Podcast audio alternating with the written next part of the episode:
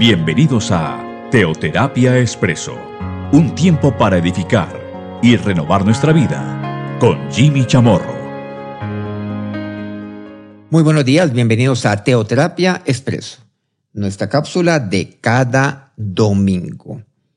Hemos venido compartiendo ya hace unas semanas, incluso podríamos decir unos pocos meses, una serie, Dios nunca. Y recordemos que le hemos venido dando un giro a aquellos que nos están siguiendo cada, cada semana a el yo nunca. Por ejemplo, Dios nunca miente.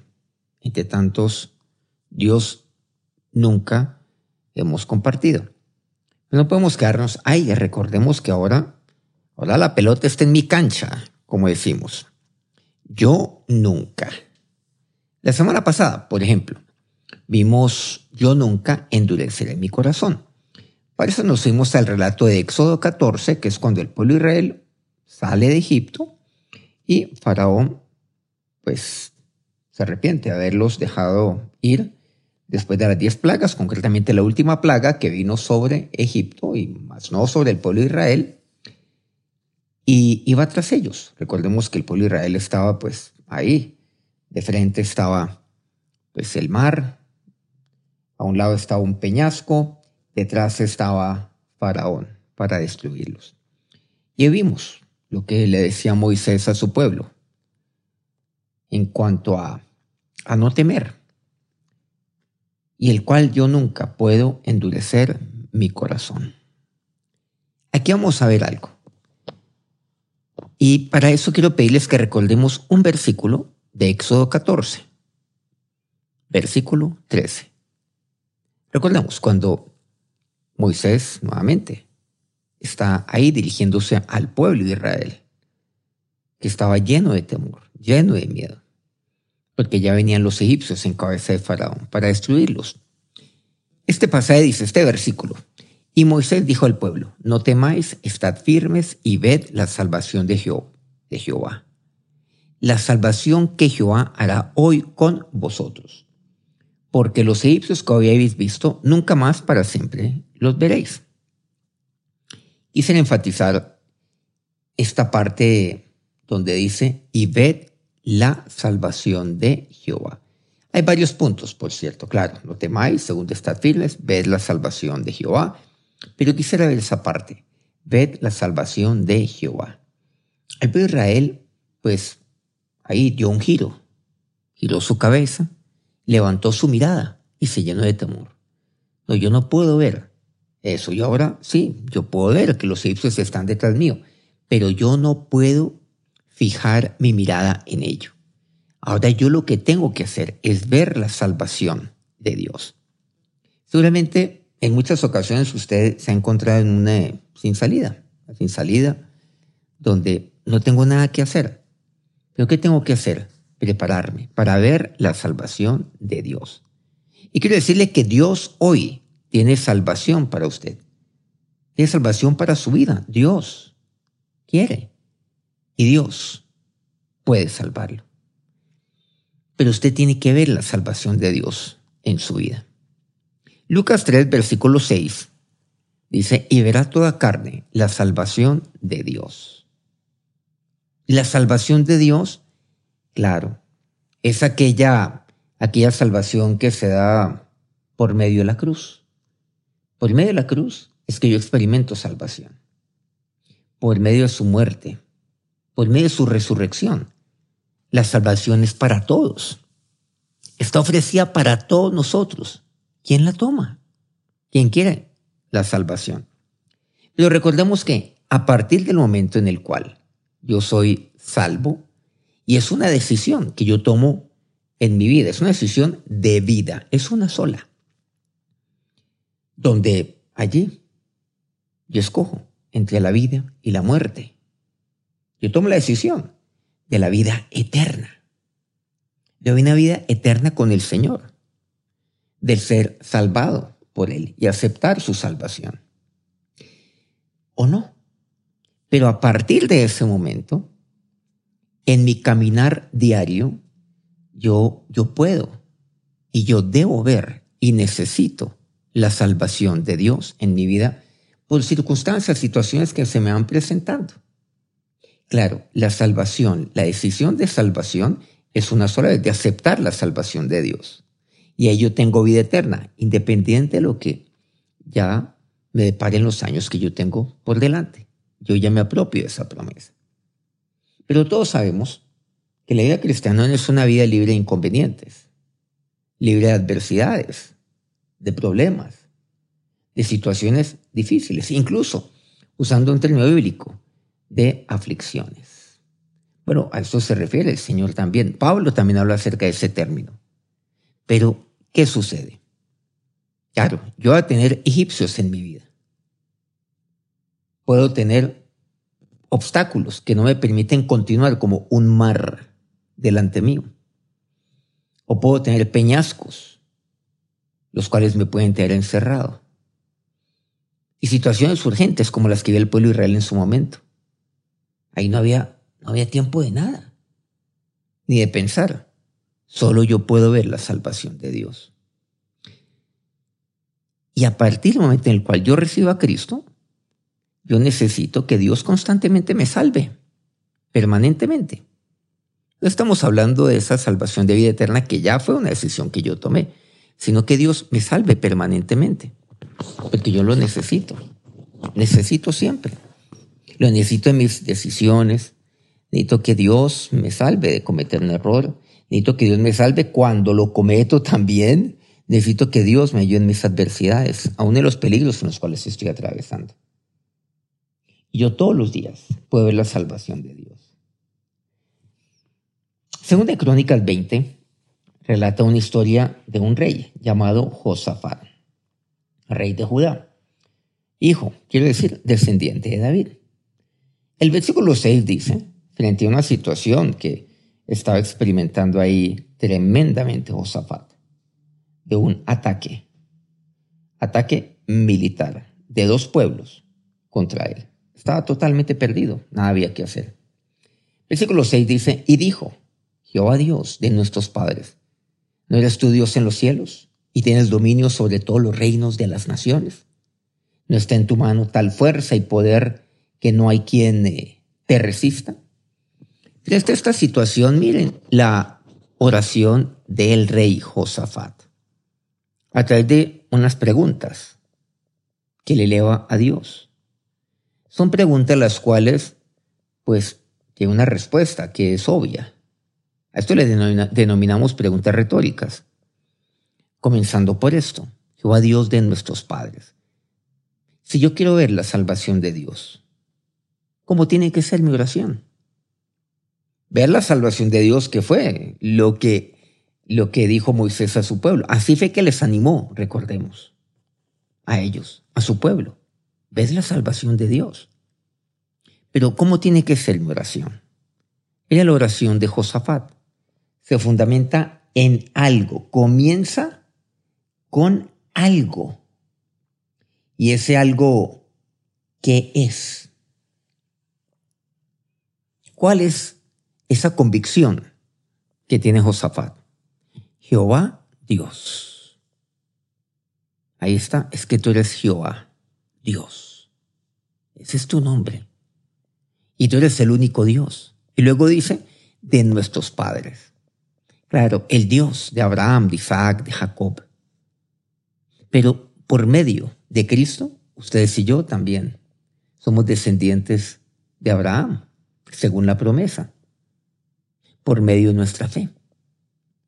Porque todas las promesas que Dios dio a Abraham ahora también son para mí, como hijo de Dios y como descendiente de Abraham.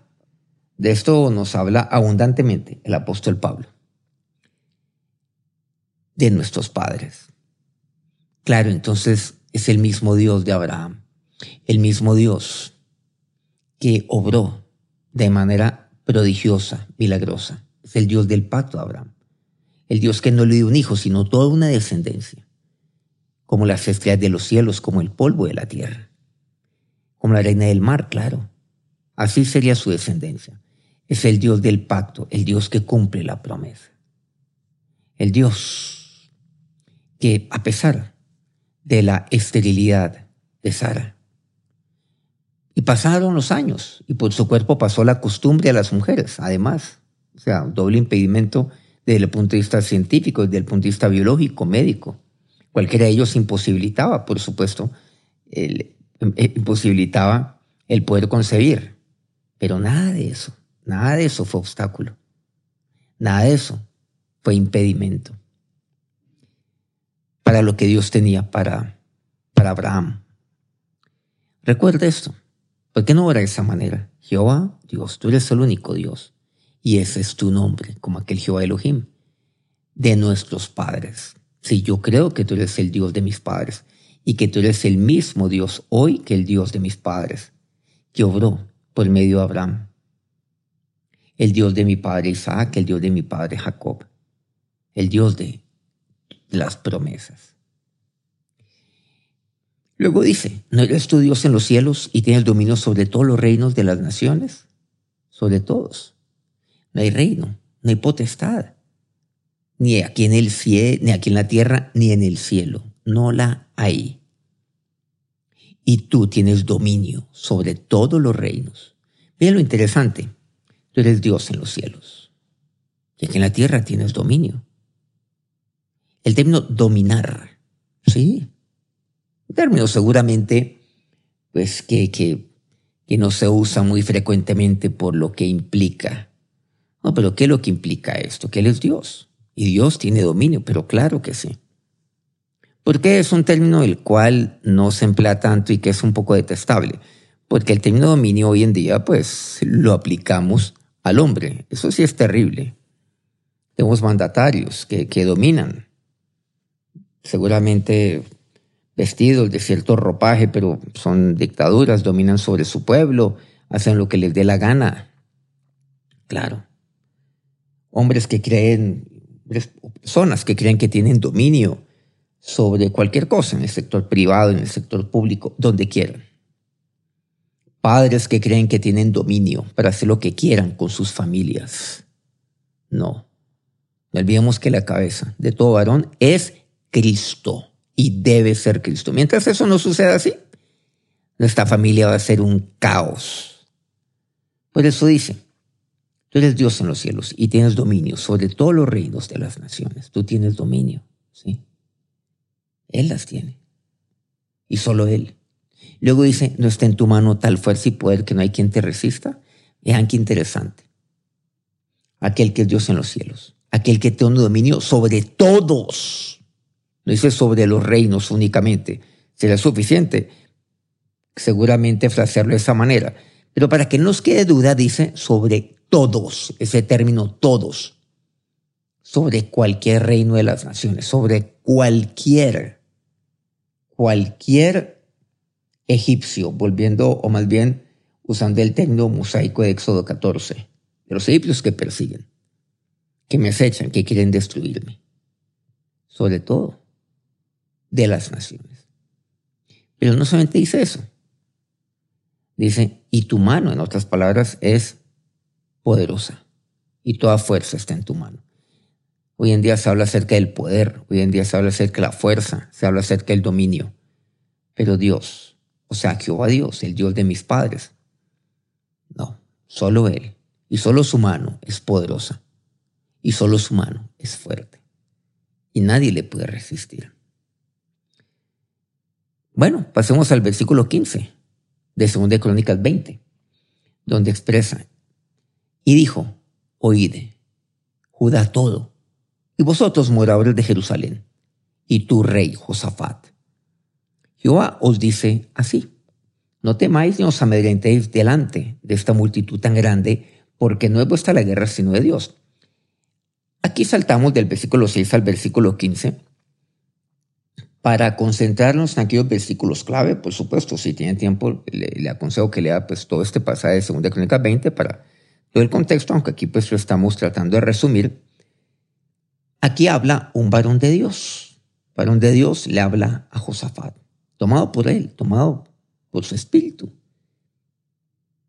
Y le habla a Josafat y a todo el pueblo.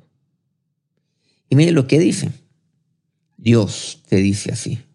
Dios usa usa a un varón para hablarle al pueblo y al rey Josafat.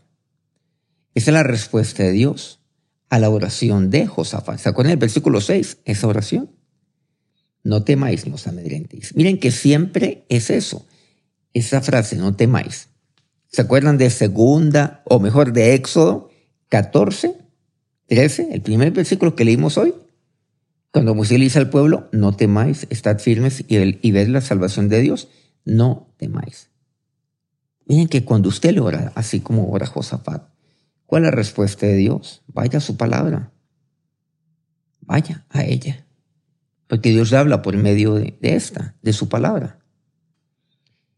Y, y mire lo que dice, no temáis. Siempre es, no temes. ¿Acaso no fueron las palabras del Señor? Por ejemplo, cuando resucitó y desapareció a sus discípulos. No, no teman. Pasa a vosotros. No temáis. Ni os amedrentéis. Porque eso es lo que causa. Amedrentamiento, temor, miedo. Me empequeñezco, comienzo a temblar. No. Delante de esta multitud tan grande, cualquiera dirá, no, pues qué aliento tan tremendo el que me da aquí el varón de Dios. Y claro, Josafat, no teman delante de estos pueblos. No, mire lo que utiliza. Delante de esta multitud. No, pues gracias por el ánimo que me están dando, ¿no? O sea, es una multitud la que viene contra ti, Josafat. Y por si fuera poco, tan grande. Le sigue añadiendo calificativos. No, pues con palabras de esas, wow. Pues termino más animado que nunca. No, ¿Por qué?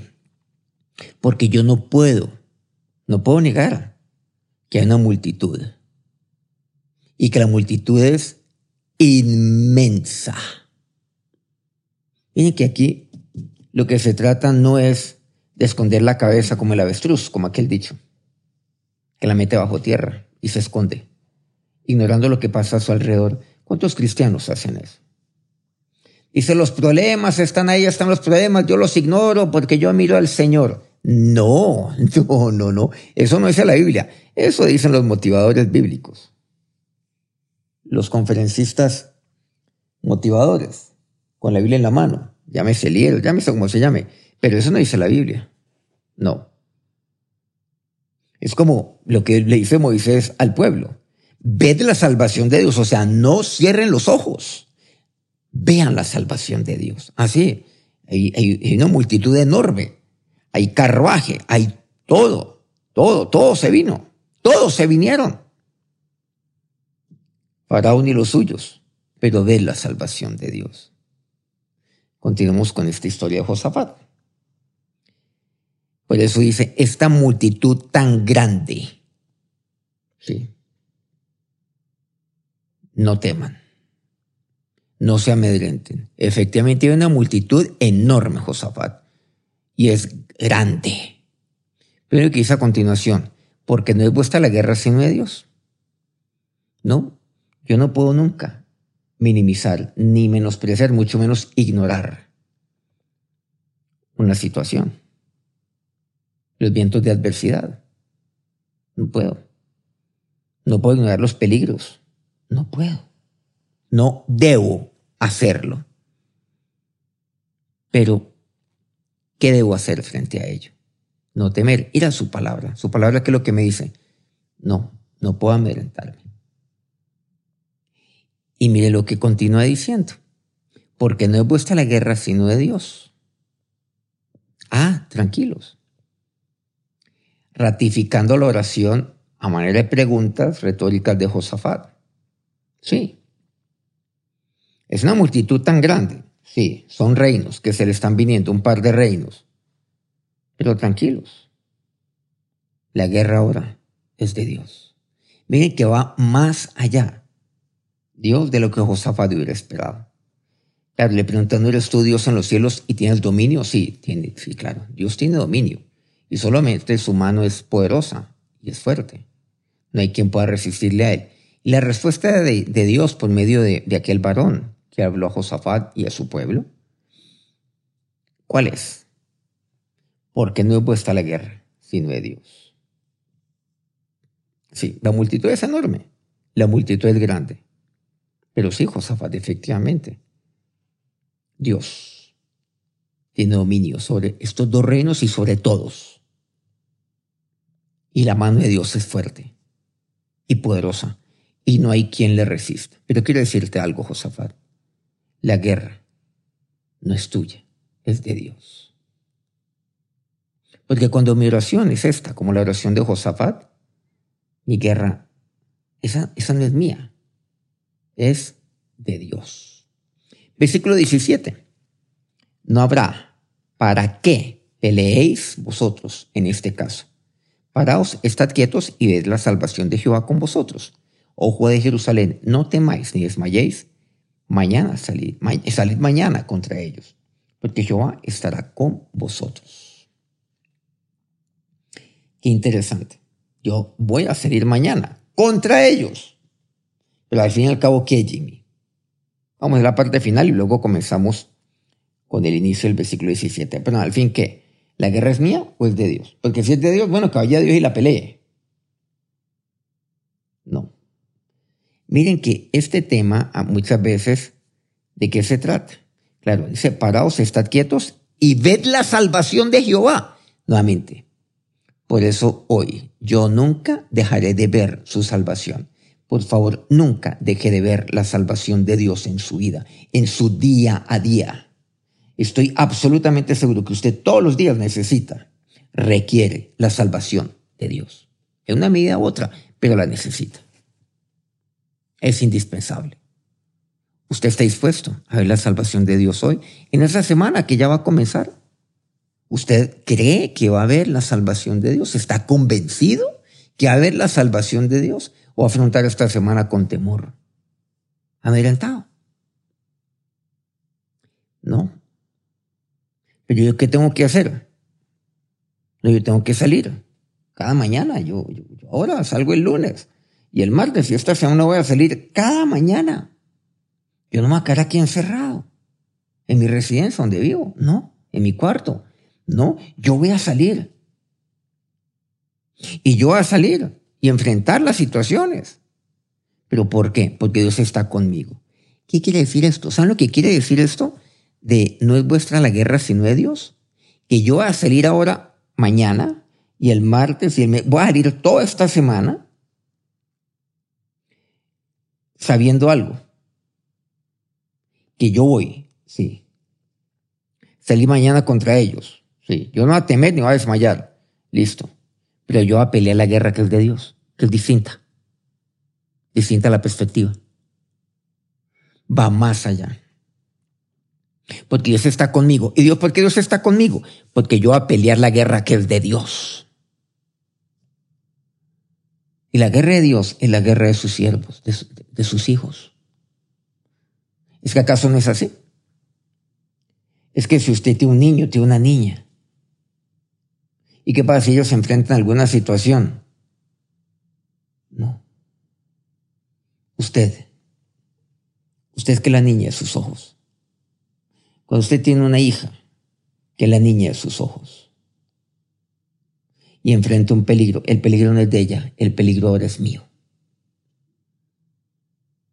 Y alguien está agrediendo contra ella. Pues no, Señor. La agresión es contra mí. ¿Se han dado cuenta? ¿Por qué? Porque yo soy el papá. Y Dios es su papá. Y ahora usted va. Va. Y pelea la guerra a su papá. Y en cuanto a Cristo concierne, usted es su siervo. Y usted va a pelear la guerra que es de Jesús. Porque Él ha tomado su guerra como la suya propia, como la de Él. Sí, se levantan contra mí, por supuesto. Claro que sí. Claro. Es que no se levantan contra Dios. ¿Cómo no poder con aquel que tiene toda fuerza, todo poder, contra, contra aquel que tiene todo dominio. ¿Contra quién se levantan? Contra los niños, contra los hijos, quiero decir. Claro. Es que se levantan. Es que quieren devorar. Y Dios que dice, no, no es tuya, es mía. Es mía la guerra. Y Dios está conmigo. Culminando con lo, que nos dice al principio, el versículo 17 que ya leímos. Pero dice, no habrá para qué peleéis vosotros en este caso. ¿Qué quiere decir esto? Si yo tengo, voy a salir, claro, después Dios obra milagrosamente y, bueno, Dios le da la victoria. ¿Quiere decir cómo se envuelve esto? Pues lea más allá de el versículo 17 del capítulo 20 de Segunda Crónicas y verá, verá lo que pasa. No, no habrá necesidad, no habrá para qué peleéis vosotros en este caso. Paraos, estad quietos. Para como es el Hijo a su pueblo, por no decir idéntico y ved la salvación de Jehová con vosotros. Créale a Dios. Y quiero pedirle en este momento entonces que nos acercamos a Dios y vamos a orar creyendo y con la certeza de ver la salvación de Dios en esta semana. Señor Dios, nos acercamos a ti en este día, ya preparándonos para Dios eh, esta semana que ha de comenzar y ahora, Señor Dios, hoy te oro a ti. Y hoy te digo, Jehová, Dios de nuestros padres. Jehová Dios del pacto. Jehová Dios que cumples cada una de tus palabras. Jehová Dios, el Dios de las promesas el Dios que todo, que todo lo consuma, que consuma sus promesas, que las cumple. Jehová Dios, el único fiel a su palabra, el único inmutable, el único que no cambia, el mismo Dios de Abraham, Isaac, de Jacob, el Dios de Josafat. Sí. El Dios de Moisés. Y dígale a Dios, y tú eres mi Dios. El Dios de mis padres es mi Dios. Señor, tú tienes dominio sobre todos los reinos. Todos. Y solo tu mano. Solo en tu mano está toda la fuerza y todo el poder y no hay nada ni nadie que te resista. Y ahora toma la decisión de no temer. ¿Por qué? Porque Dios se lo está diciendo por mí su palabra en este momento. ¿Tiene temor por alguna razón? ¿Tiene miedo? ¿Por alguna situación o, algún escenario probable que se presente? No tema. Y solamente usted tiene una multitud muy grande de problemas, de situaciones. Pero quiero que sepa que la misma palabra para Josafat es para usted porque no es vuestra la guerra, sino de Dios. Y créalo. Y dígale, Señor, hoy y cada día de esta semana y siempre quiero ver tu salvación conmigo. Quiero ver tu salvación. Eso consiste, claro, la protección de Dios sobre su vida. Parte de mi caminar con Cristo, el ver su salvación. Vea la salvación de Dios. No tema ni desmaye. Y mañana, mañana salga. Y pasado mañana también salga. Porque Dios está con usted. Y ahora, por el contrario, dale Señor.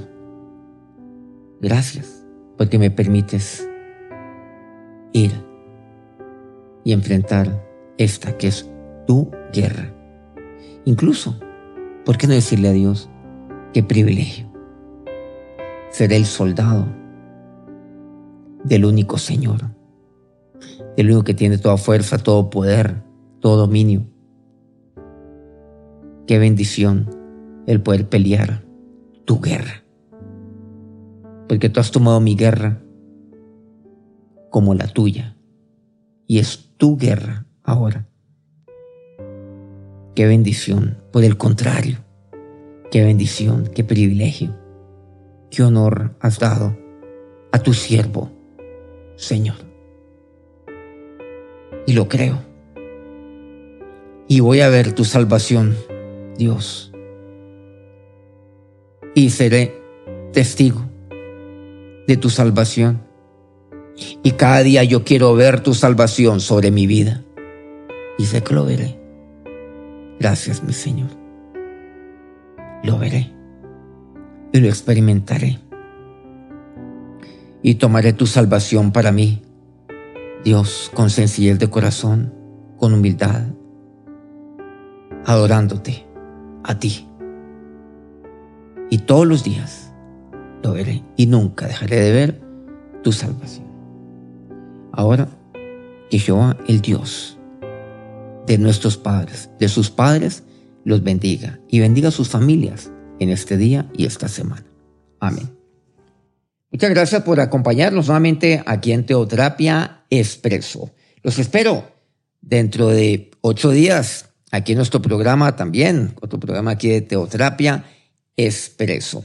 Bueno, quiero recordarles un anuncio, por favor, no se despidan, no apaguen todavía su dispositivo, su podcast. El próximo 11 de diciembre, 5 de la tarde, hora Colombia, tenemos nuestro cumpleaños de Jesús. Cae sábado, sábado 11 de diciembre, 5 de la tarde, en cada una de las sedes de la ICT en el mundo. Y nos pueden acompañar también por nuestro canal soy ICT, nuestro canal de YouTube. No olvidemos. Los espero dentro de ocho días también aquí en Terapia Expreso, pero también un día antes en nuestro gran cumpleaños de Jesús para que invitemos a todos. Que tengan un feliz domingo, un feliz inicio de semana. Que Dios los bendiga.